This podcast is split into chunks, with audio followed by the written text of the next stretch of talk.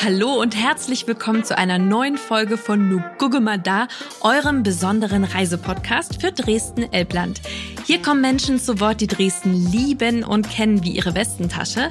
Das heißt, es gibt wunderbare Insider-Tipps für euch, die in keinem Reiseführer stehen. Und jetzt kommt der Clou, denn die Menschen, mit denen ich hier plaudere, die leben nicht nur in Dresden. Nein, sie gehen hier auch einem sehr, sehr besonderen Beruf nach, der durch seine Einzigartigkeit mit Dresden-Elbland eng verbunden ist.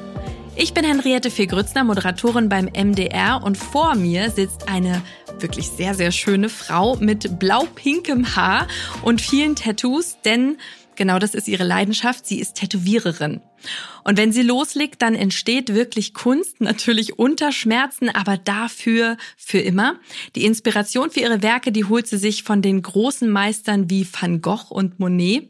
Aber ihre Leinwand ist die menschliche Haut welche Dresdner Sehenswürdigkeiten sie schon auf den Körper gezaubert hat. Das verrät sie uns jetzt. Ich freue mich auf die heutige Folge Nuguguma da mit Tätowiererin Kim. Hallo. Hi. Also Kim, ich habe ja gerade schon ein bisschen beschrieben, wie du aussiehst. Du bist tatsächlich selber ein Kunstwerk. Ja, ich habe ähm, relativ früh angefangen, mich tätowieren zu lassen und fand das immer schon ganz spannend. Ja. Bunte Haare gab es schon ein bisschen länger. Die habe ich jetzt seit über zehn Jahren. Und da wirklich einmal querbeet alles durch. Und das gefällt mir einfach. Ich finde das supi. Also ich sehe ja nicht so viel. Deine Arme sehe ich sind tätowiert, dein Hals ist tätowiert und wahrscheinlich geht's an den Beinen weiter. Wie viele Tattoos hast du so? Ich weiß es tatsächlich nicht genau. Es ergibt dann irgendwann einfach eine Masse, aber es werden bestimmt 30, 40, 50 sein. Und äh, wenn du so durch Dresden läufst mit deinen ganzen Tattoos und auch mit deinen bunten Haaren, wie reagieren die Leute so? Total unterschiedlich. Also entweder du kriegst halt wirklich Blicke von den Leuten zugeworfen, das merkt man eigentlich immer. Und entweder ist es dann, dass die Leute das total cool finden und dann sehr interessiert daran sind. Oder ist es halt wirklich so, weiche von mir. Was hast du da auf dir? Warum tust du das? Warum verunstaltet man sich so? Also es geht wirklich sehr weit auseinander. Aber hast du insgesamt das Gefühl, so im Laufe der Zeit, dass die Dresdner bunter geworden sind und auch cooler? Also man muss generell sagen, dass ich meine mittlerweile, glaube ich, jeder dritte Deutsche tatsächlich tätowiert ist. Also es ist wirklich ein Trend geworden. Ja. Tattoos sind aus diesem Tabuthema wirklich weit rausgekommen, auch wenn das natürlich nicht für jeden aufgelöst ist, aber Tätowierungen sind gesellschaftlich einfach immer akzeptierter. Ja, und es gibt ja sehr, sehr besondere Tätowierungen, da reden wir gleich noch drüber. Wir sitzen ja hier im Erika und Kurt, ein äh, Tattoo-Studio in Dresden, in dem du arbeitest. Ich finde, das ist erstmal ein sehr schönes Studio, sehr gemütlich. Wir sind ja jetzt quasi nebenan im Laden, weil drüben wird fleißig tätowiert. Der Laden gehört auch noch dazu. Richtig, der Laden läuft aber unter dem Namen Kurt und Co. Also das sind tatsächlich zwei getrennte ja. Geschäfte. Und wir haben uns jetzt dieses Jahr dazu entschieden, wirklich den Laden als gesonderten Bereich zu machen. Davor hatten wir das mit dem Tattoo-Studio kombiniert.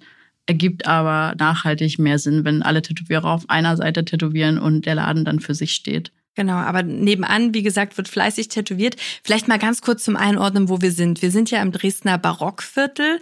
Das ist also auf der Neustadtseite. Die Elbe trennt ja Neu- und Altstadt. Und die Königstraße gehört quasi auch dazu als Herzstück hier in der Neustadt, als Einkaufsstraße. Gehst du da manchmal auch bummeln?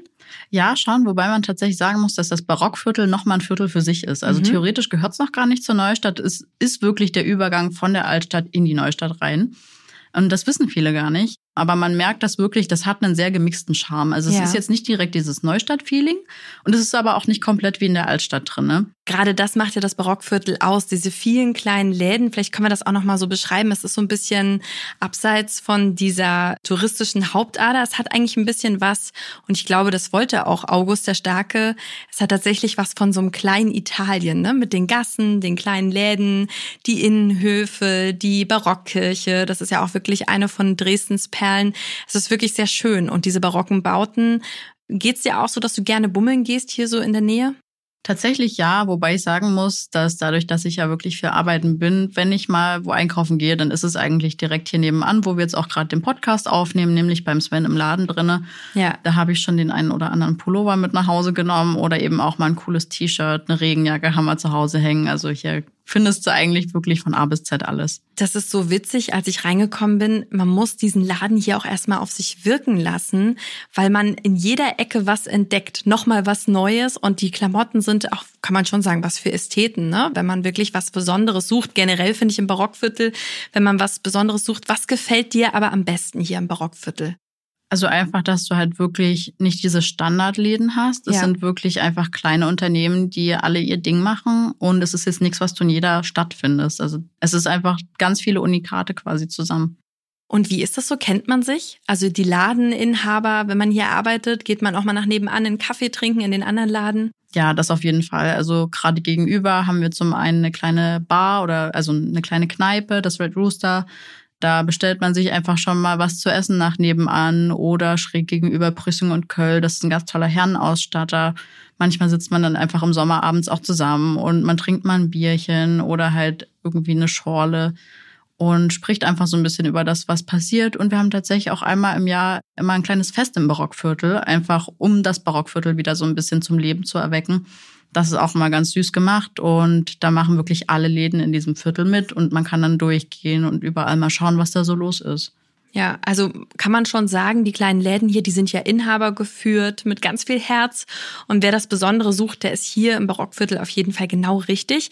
Ich bin ja viel unterwegs in ganz Deutschland, aber ich finde, so wie hier im Barockviertel, das ist wirklich nochmal ein ganz, ganz besonderer Teil von Dresden, den es sich absolut lohnt zu entdecken, mal abseits von natürlich auch der tollen Neustadt und Altstadt, aber hier wirklich zu bummeln und sich treiben zu lassen, einen schönen Kaffee zu trinken und einfach auf Entdeckungstour zu gehen. Das auf jeden Fall. Also das würde ich auch so sehen. Ganz klare Empfehlung. Die meisten Touristen gehen natürlich in ihrem ersten Besuch von Dresden jetzt erstmal nur von den ganzen Denkmälern aus, wie jetzt Frauenkirche zum Beispiel oder den Zwinger. Aber man muss sich vor Augen halten, dass Dresden wirklich auch mehr ist als das. Also wir haben ganz viele tolle Sachen zu entdecken, die eben jetzt nicht nur in jedem Reiseführer drinne stehen. Du bist ja Tätowiererin, Kim. Ist das eigentlich ein Ausbildungsberuf? Nein, tatsächlich ist Tätowierer kein Ausbildungsberuf und wird es wahrscheinlich auch nie werden, einfach weil du keine Norm hast bei diesem Beruf. Im Endeffekt kann theoretisch jeder sagen, ich bin Tätowierer, indem er sich irgendwo eine Maschine bestellt und dann einfach anfängt, Leute zu tätowieren. Das ist natürlich nicht das, was wir gut heißen.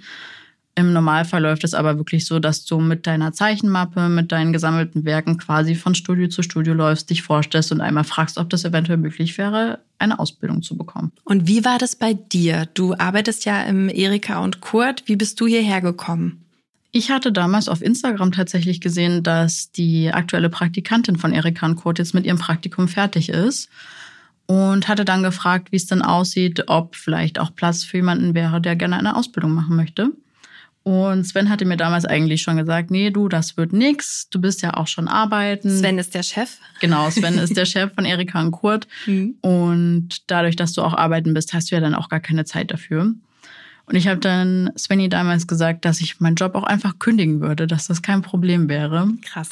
Und dann hat er halt gesagt, er müsste sich das nochmal überlegen und auch mit den anderen Tätowierern nochmal drüber sprechen. Und das ging dann eine Weile hin und her. Also wir haben dann öfter mal die Wochen telefoniert, bis er mir dann eigentlich abgesagt hat. Dann habe ich nur gefragt, ob ich vielleicht trotzdem mal vorbeikommen könnte, um meine Sachen zu zeigen. Er hat gesagt, ja, das kannst du machen.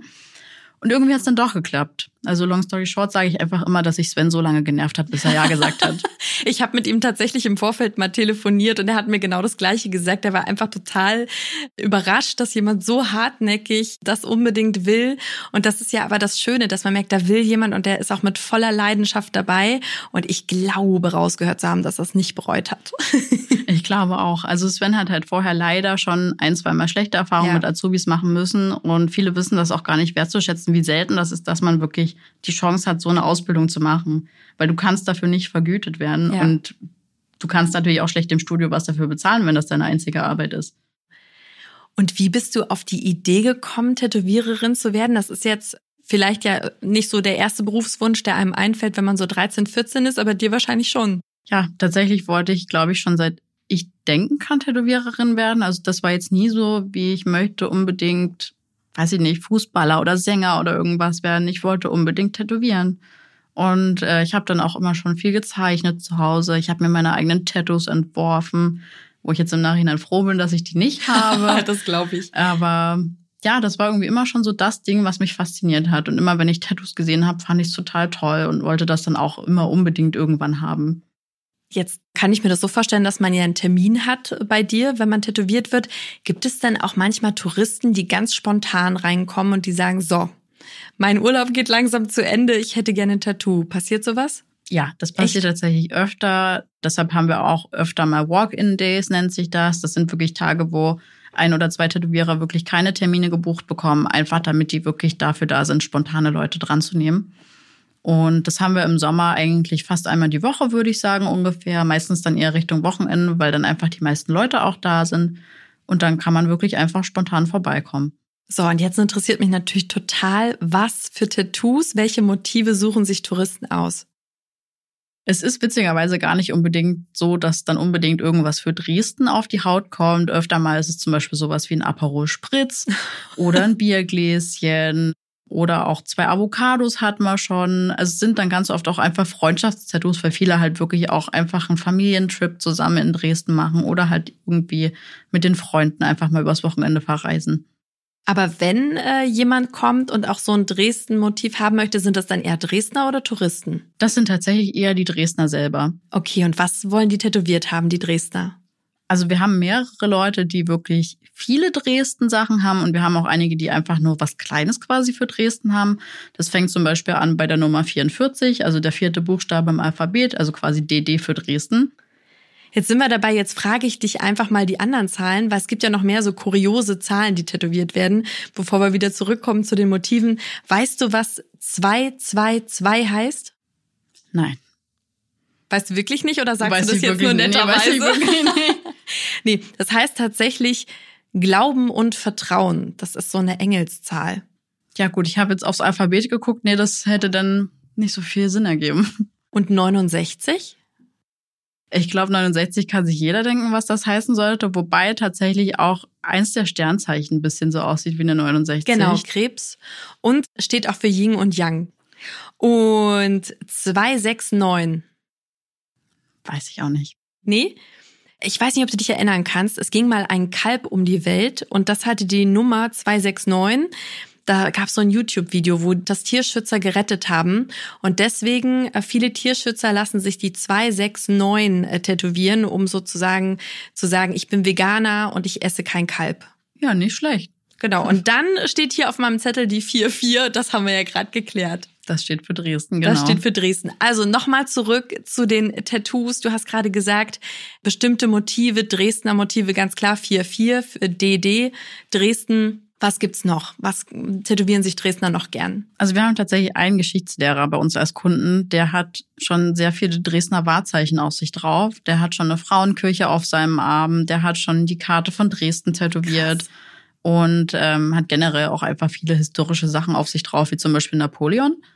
Und der hat tatsächlich vor, sich jetzt noch die Arme fertig machen zu lassen und dann auch auf die Brust überzugehen.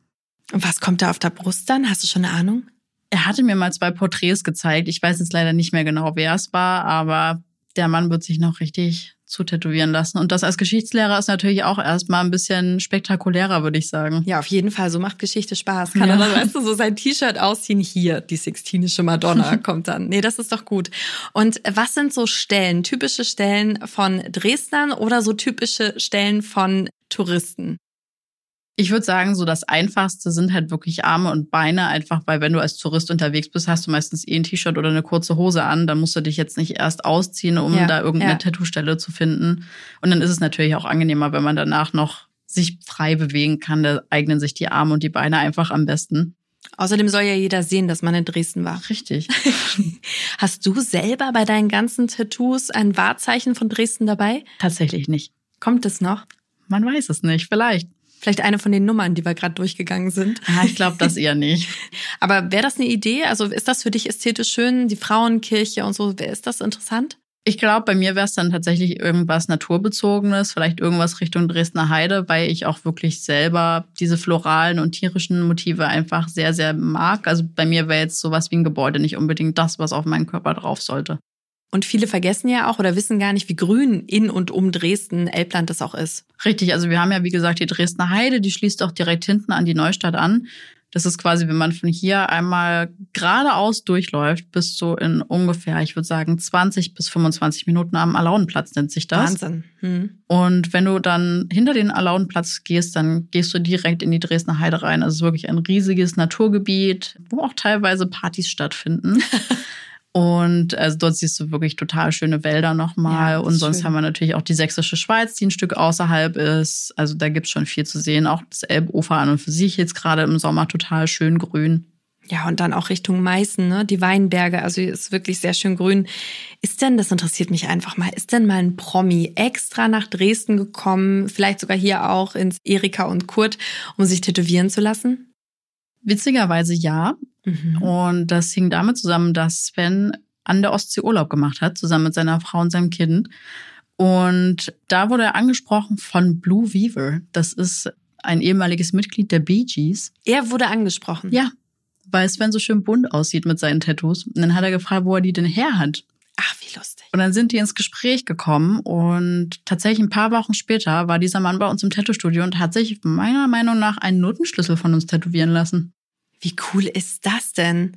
Also vor allem, ne, wenn so ein Promi, dass der dann quasi deinen Chef anspricht und sagt, wo hast denn du die Tattoos her? Und dann ist er extra hierher gekommen. Ja, also das war für Sven auf jeden Fall auch erstmal so, hä, was, warum sprichst du mich jetzt an? Ja, eben. Wie kommst du jetzt dazu? Toll.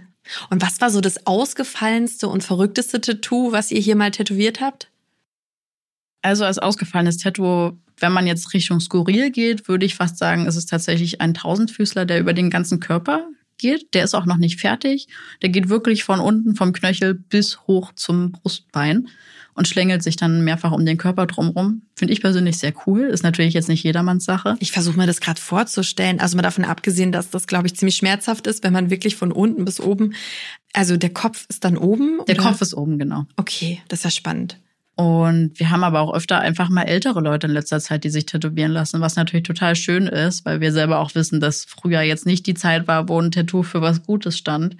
Das heißt, es ist natürlich umso schöner, wenn dann doch ältere Generationen zu uns auch kommen und sagen, ich möchte jetzt gerne mein erstes Tattoo haben. Und da hatten wir neulich eine um die 80-jährige Frau tatsächlich, die sich von mir hat eine kleine Katze ans Handgelenk tätowieren Nein, lassen. die ist 80 und hat ihr erstes Tattoo von dir bekommen. Ja, und eine Woche vorher war ihr Mann bei uns im Laden, hat ihren Gutschein zum Geburtstag gekauft. Ach, das ist doch nicht wahr. Ist das eine schöne Geschichte? Wir haben vorhin drüber gesprochen und haben gesagt, na ja, ne, wenn man dann ein gewisses Alter hat und bis dahin kein Tattoo, dann ist auch gut. Aber du sagst genau das Gegenteil. Man ist nie zu alt. Definitiv. Also wir hatten schon ganz viele Geschichten. Auch eine ältere Dame hatte uns dann bei ihrem ersten Tattoo erzählt, dass sie das Jahr vorher ihren ersten Fallschirmsprung hinter sich gebracht hatte. Und die war auch schon über 70. Also ich finde das total schön, dass eben auch viele ältere Leute mittlerweile mit Tattoos so konform gehen und auch sagen, das ist was Schönes, das möchte ich auf mir drauf haben. Und wie war das für dich? Also interessiert mich einfach die ähm, ältere Dame, die hier ihre Katze tätowiert bekommen hat. Hat die dir auch so ein bisschen währenddessen von ihrem Leben erzählt? Oder warum eine Katze? Hat sie dir das erzählt? Also sie hat tatsächlich einfach nur gesagt, weil sie Katzen über alles liebt. Deshalb muss es unbedingt eine Katze sein. Vom Leben selber gar nicht so viel. Aber es ist natürlich für die Leute dann auch immer eine ganz tolle Erfahrung, weil es für die natürlich auch was Verrücktes in dem Moment ist. Weil wie Ja. gesagt, einfach in der Generation sind Tätowierungen nicht normal gewesen. Also das finde ich cool, das mache ich auf meine To-Do-Liste. wenn ich's, ich habe ja noch kein Tattoo, wenn ich es äh, heute nicht mache, dann irgendwann, wenn wir dann beide älter sind, du bist ja noch ein bisschen jünger als ich, wenn ich dann 80 bin, komme ich auch zu dir. Das machen wir so. Katzen finde ich auch cool, vielleicht auch eine Inspiration. Was war so die größte Herausforderung für dich beim Tätowieren? Was war vielleicht mal ein Tattoo, wo du gedacht hast, ah, da muss ich wirklich richtig aufpassen oder muss ich richtig dranbleiben, da muss ich, also musst du wahrscheinlich immer, ne, gar keine Ja. Frage, aber nochmal so, das ist nochmal eine ganz andere Nummer. Also zum Beispiel haben wir neulich ein kleines Porzellanblümchen tätowiert, was in Erinnerung an einen geliebten Menschen quasi tätowiert werden soll. Und ähm, sowas erfährt man natürlich auch im Beratungsgespräch. Und da schaut man natürlich schon, dass man dann noch mal ein bisschen sensibler an die ganze Geschichte rangeht und jetzt nicht, sag ich mal, voll aufdreht und dann unbedingt die Leute so super ausfragt, worum es denn jetzt bei der Tätowierung geht.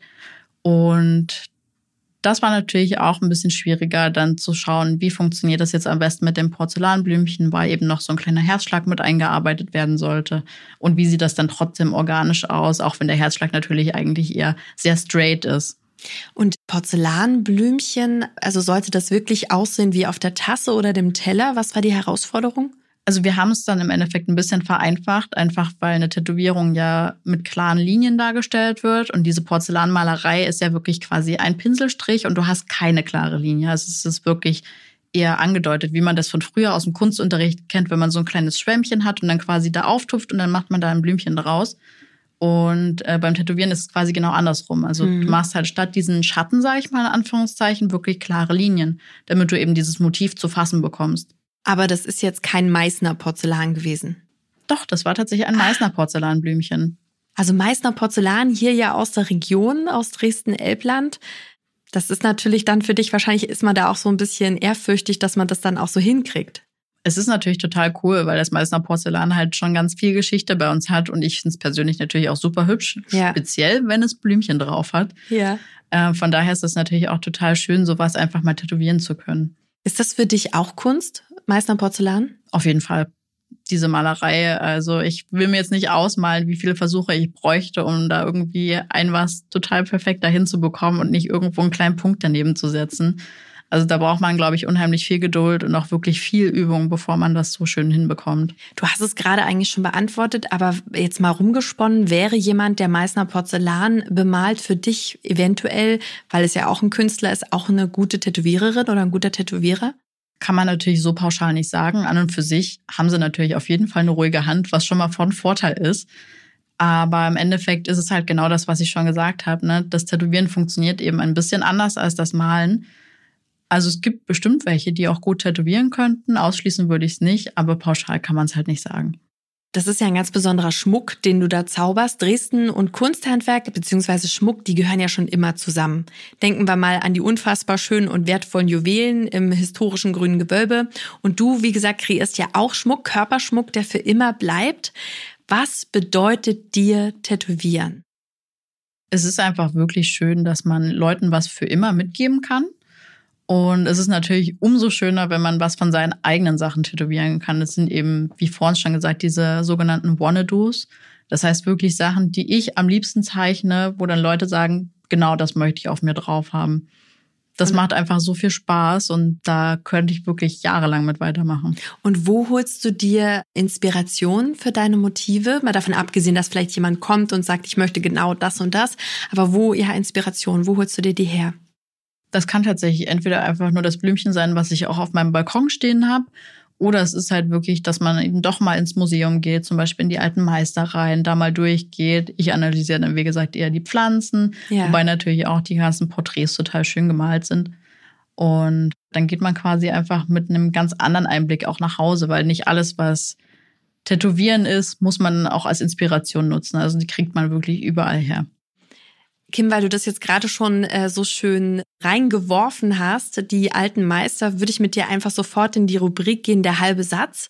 Also ich würde dir einen Satz nennen, einen Satz anfangen und du kannst ihn einfach beenden. Und ich glaube, der erste Satz wird dir ganz leicht fallen, hast du nämlich fast schon beantwortet. Wenn Museum, dann alte Meister. Ja. Was konkret gefällt dir? Welches Gemälde oder was bedeutet es dir, dort zu sehen, wie die alten Meister das gemacht haben? Ich finde das einfach faszinierend, wie unwahrscheinlich nah man an der Körperanatomie schon dran sein kann. Weil ich finde, glaube ich, also einen Körper zu zeichnen ist so schwer und ja. das auch proportional richtig hinzubekommen. Und damals war es ja nicht so, dass ich ein Foto mache und dann halt wirklich Zeit habe, das zu machen. Die Leute mussten da einfach vier Stunden stehen. Und das fasziniert mich einfach. Ich finde diese alte Kunst auch total schön gemalt. Also ich bin tatsächlich eher ein Fan davon im Vergleich zu dem neueren das gibt mir einfach irgendwas. Ich würde jetzt auch gar nicht konkret sagen, dass es da den einen Künstler gibt, den ich da total bewundere. Aber wie gesagt, also sowas wie Caravaggio finde ich immer ganz toll oder eben auch Albrecht Dürer zum Beispiel. Und ein bisschen ist es bei dir ja auch so im Tattoo-Studio. Die müssen ja auch stehen oder liegen, manchmal sogar stundenlang. Was war das längste Tattoo, was du mal gestochen hast? Also ich glaube, das längste sind bei uns grundsätzlich immer die Ganztagestermine. Das sind dann schon Großprojekte, wie jetzt zum Beispiel ein ganzer Oberarm. Und das kann dann schon mal gut sein, dass du um elf kommst und dann halt um neun abends wieder nach Hause gehst. Krass. Natürlich schon mit kleinen Pausen zwischendurch, aber die Leute ziehen das schon gut durch. Ja. Nächster Satz. Ich unternehme mit der Familie, wenn ich frei habe. Ich gehe super gern in den großen Garten mit meiner Familie oder in unseren eigenen Garten.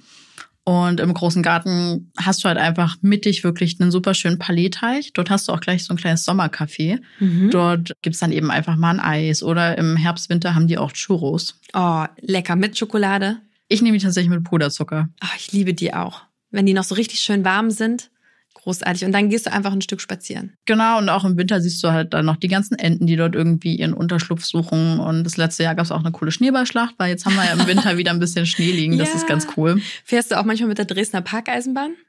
Habe ich lange nicht mehr gemacht, wäre aber tatsächlich mal wieder eine Idee. Das ist eine Idee, ne? Geht ja. ja sechs Kilometer durch den großen Garten, das ist eigentlich auch eine schöne Sache. Wenn es nicht bei mir zu Hause geht, dann schlafen Gäste gerne im Penk Hotel zum Beispiel. Das mhm. ist nicht weit von hier. Das ist am Bahnhof Mitte, nennt sich das. Und von dort kommst du halt zentral wirklich überall hin. Das Penk Hotel selber ist ein künstlerisches Hotel. Also Penk war ein Künstler. Mhm. Das Hotel erkennst du auch daran, dass obendrauf quasi so eine kleine Skulptur steht, die einen Stinkefinger zeigt. Mhm. Und ähm, die ist ähm, auch von ihm, von Penk. Richtig, die ist mhm. auch von Penk selber. Mhm. Und in dem Hotel hast du wirklich ganz viele Bilder von ihm hängen. Und wie gesagt, du kommst von dort total schnell zum einen in die Altstadt, aber eben auch in die Neustadt rüber. Beides fußläufig, vielleicht 10, 15 Minuten. Das heißt, idealer Startpunkt um touristisch zu erkunden. Ja, und wirklich ein sehr, sehr besonderes Hotel, ne, wenn man das so das Besondere extra will. Mein Lieblingsort für einen Wein. Wein ist es bei mir tatsächlich nicht. Bei mir wäre es dann eher der Red Bull. Ja. Aber Lieblingsort auf jeden Fall die Elbwiesen unten und da am liebsten das japanische Palais. Das ist auch von unserem Studio fußläufig, ich würde sagen ungefähr zehn Minuten weg. Mhm. Und dort hast du halt zum einen viele Bäume, wo du dich auch in den Schatten setzen kannst, oder du gehst halt wirklich ein Stück weiter Richtung Elbe, wo du dich dann ein bisschen sonnen kannst. Also beides total schön und äh, sehr schön angelegte Grünanlage die Elbwiesen sind wirklich auch für Dresdner, das kann man, glaube ich, unterstreichen, sowas wie ein Naherholungsgebiet. Es ist wie die Ostsee von Dresden. Ja, ja, oh, das hast du total schön gesagt. Aber es ist wirklich so. Die Elbe, man guckt aufs Wasser, man sieht die Dampfer und man sitzt einfach auf den Elbwiesen. Hast du noch einen Lieblingsplatz oder japanisches Palais? Und sonst halt generell, man kann wirklich an dieser Wiese, kann man ja stundenlang lang spazieren. Und ja. da hast du ja wirklich, wie gesagt, von unserem Stadtkern eben bis nach Meißen hinter so ja. viele Möglichkeiten. Und sonst haben wir, wie gesagt, in der Nähe gibt's noch so einen kleinen Pavillon, der auch sehr schön ist. Das ist einfach aus Stein auch aufgebaut und da kann man dann auch ein kleines Grillerchen zum Beispiel machen. da holen sich dann alle einfach so einen Einweggrill und dann wird halt gegrillt und Karten gespielt oder Ball gespielt. Also mhm. total schön im Sommer dann auch, dass die Stadt so lebendig wird. Wer nach Dresden kommt, sollte unbedingt zu Erika und Kurt gehen und sich tätowieren lassen natürlich. ja, am besten einfach ganz spontan und bei dir? Sehr gerne. Wenn ich an dem Walk-in-Day tatsächlich Zeit habe, dann natürlich super gerne. Und sonst sind natürlich auch alle anderen, die bei uns arbeiten, total gut in dem, was sie tun. Also so oder so finden wir irgendjemanden, der dann hübsches Tattoo sticht. Und abgesehen davon, was sagst du noch? Was sollte man unbedingt mal ausprobieren? Also ich würde auf jeden Fall empfehlen, wenn man einmal da ist, wirklich von der Altstadt komplett bis in die Neustadt durchzulaufen, weil dann hast du wirklich alle Seiten von Dresden einmal gesehen. Du hast wirklich die Altstadt mit den schönen Gebäuden noch mit der wiederaufgebauten Frauenkirche und du kommst dann eben über das Barockviertel, was ja wie gesagt so ein kleiner Mix ist, bis in die kunterbunte Neustadt, wo du halt wirklich auch viel selbstgemachtes und viele, sag ich mal in Anführungszeichen, bunte Vögel findest. Also das ist wirklich toll. Welche Brücke nimmst du? Die Augustusbrücke. Ja, und da ist ja auch noch der Goldene Reiter, ne? Dann hat man richtig. eigentlich auch schon so ein richtig, also ich will jetzt nicht sagen, man hat alles mitgenommen, aber man hat so einen Blick auf die Altstadt und hat auf jeden Fall, kann man sagen, ich habe Dresden gesehen, schaut das Foto an. Richtig. Also wenn du von der Augustusbrücke runterkommst, gibt es tatsächlich auch so eine kleine Wiese an der Ecke, wo dahinter ein Schild steht und da steht Selfie-Spot. Mhm. Weil wenn du mhm. dich da hinstellst, siehst du halt das ganze Panorama, also die Frauenkirche und halt alles, was dazugehört und äh, hast ein wunderschönes Familienfoto als Erinnerung. Das ist dieser Canaletto-Blick. Richtig. Ja, das ist ganz toll und das lohnt sich auf jeden Fall. Und dann hat man wirklich wie so ein Postkartenfoto. Das ist sehr schön. Auch ich könnte jetzt noch stundenlang äh, mit dir weitersprechen, liebe Kim. Das hat so viel Spaß gemacht, in deine kreative Welt reinzuschauen. Was machen wir denn jetzt? Machen wir mir auch ein Tattoo? Ja, einen kleinen Heißluftballon habe ich gehört. ich ich habe tatsächlich vorhin erzählt, dass ich so ein bisschen liebäugel damit. Mal sehen, tut es sehr weh. Es ist natürlich immer relativ, das zu sagen, weil jeder auch ein anderes Schmerzempfinden hat. Aber wenn man jetzt zum Beispiel mit dem Arm anfängt, kann man eigentlich sagen, dass es erträglich ist. Ja. Sag mal, wenn wir jetzt mal zurückdenken, August der Starke. Wenn der sich hätte tätowieren lassen wollen, was glaubst du, an welcher Stelle und was hätte der für ein Tattoo gewollt? Ich glaube bestimmt auf dem Oberarm. Einfach damit man es richtig schön präsentieren kann. Und dann wahrscheinlich ein Pferd. Ein Pferd, ja, das passt zu ihm. Ja. Ja, das macht Sinn. Also ihr seht selbst für August den starken hätte Kim aus dem Erika und Kurt eine Tattoo-Idee. Weitere Infos findet ihr in den Show Notes. Ja, und vielleicht kommt ihr ja mal vorbei in dieses süße Barockviertel mit seinen vielen Läden, bummelt mal durch und besucht mal die Kim. Vielen, vielen Dank, Kim. Ja, danke schön, dass ihr hergekommen seid. Lasst uns gerne ein Like da und eine gute Bewertung und ich freue mich jetzt schon richtig doll auf die nächste Folge. Danke fürs Reinhören und bis zum nächsten Mal bei Nukugumada.